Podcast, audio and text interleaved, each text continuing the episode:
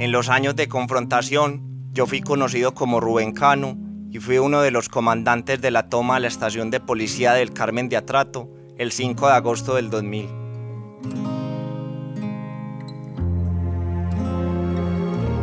Mi nombre es Mabel Angulo y estoy aquí en representación de los tres agentes de policía y los dos civiles que murieron el día que las FARC se tomaron el Carmen de Atrato.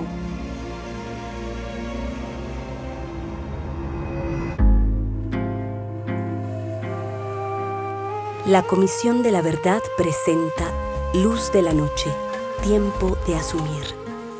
Un podcast inspirado en encuentros reales entre víctimas y responsables del conflicto colombiano.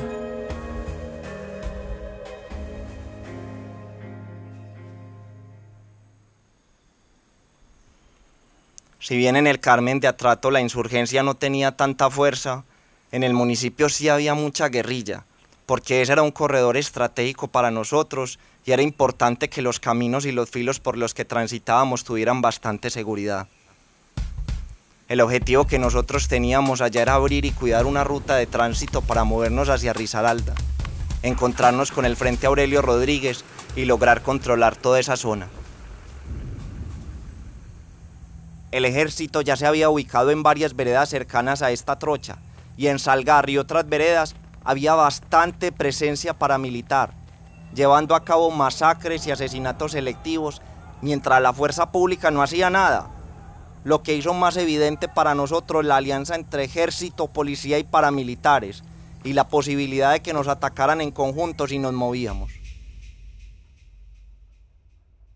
Debido a la geografía del terreno, se decidió entonces que la acción armada era la mejor forma de avanzar y además queríamos presionar al gobierno de la necesidad de conversar con la insurgencia. Eso nos llevó a unir los frentes quinto, 34, 57 y 58 de la FARC para atacar la estación de policía y tomarnos el Carmen de Atrato.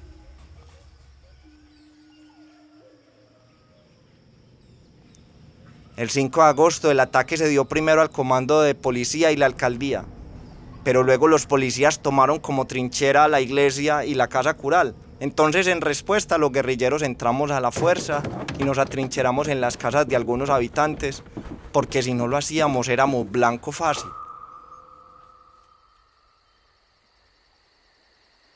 Yo era la esposa de uno de los agentes que murió durante la toma. Después de 22 años, yo aún me pregunto si ustedes fueron conscientes de los daños que les causaron a las esposas los hijos y a las madres de los tres agentes caídos en esta guerra. Ese día el odio contra la fuerza pública fue desmedido y todos en el Carmen de Atrato lo vimos a través de los cilindros bombas que lanzaron contra la estación de policía, la casa cural, el banco agrario y muchas viviendas aledañas. Ustedes sabían que en esas viviendas se encontraban niños, adultos y ancianos que de fortuna no murieron por sus acciones.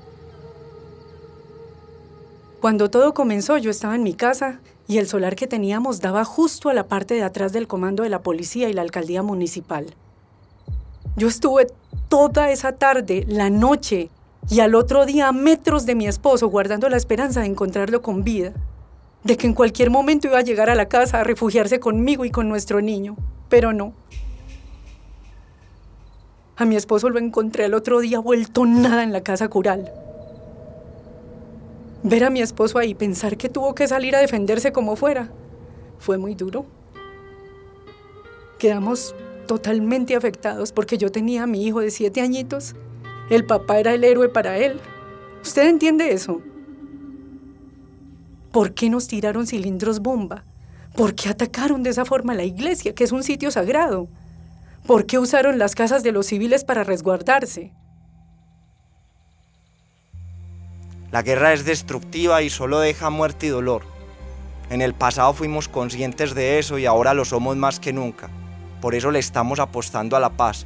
Y por eso quisiera expresarle a usted y a todas las víctimas que yo entiendo el dolor que están sintiendo. Desafortunadamente nos tocaba enfrentar a los policías y al ejército por hacer parte del sistema que nosotros estábamos combatiendo. Los cilindros fueron un arma de guerra que nosotros inventamos. Como no es convencional, No teníamos precisión al lanzarlo y reconozco que por eso unas veces caía en el objetivo y otras veces se salía de rango, lo que conllevó a que los daños se multiplicaran en el municipio. Estábamos en un ataque contra quien considerábamos nuestro enemigo e hicimos todo lo que consideramos conveniente para no dejarnos vencer. Sin embargo, quiero que sepa que su esposo hizo honor a su uniforme y en cumplimiento de su misión, defendió la estación de policía y combatió con fuerza y valentía cuando el enfrentamiento se movió a la casa cural, donde resultó muerto con sus dos compañeros.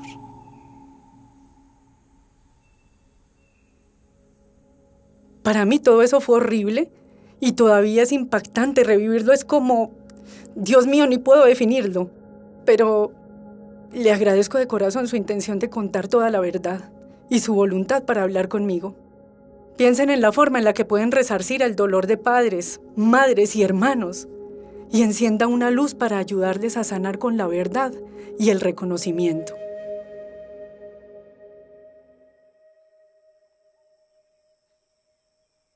A todas las víctimas de este conflicto les mando nuestro mensaje de dolor, de abrazo y de reconocimiento.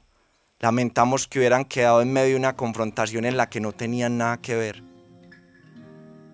A usted, Mabel, por el dolor que le causamos, por los sueños que le truncamos y por quitarle el héroe a su hijo, le digo que lo que hace que yo le siga apostando a la paz a pesar del incumplimiento en la implementación de los acuerdos es exactamente poder estar aquí y mirarle a la cara para pedirle perdón. Y por eso hoy, como desde hace cinco años, le digo que nuestro compromiso es trabajar por la paz, para que estos hechos no sigan sucediendo, para que esta guerra ciega, sorda y destructiva no se lleve las ilusiones de un hermano policía, de un hermano soldado o de un hermano insurgente más.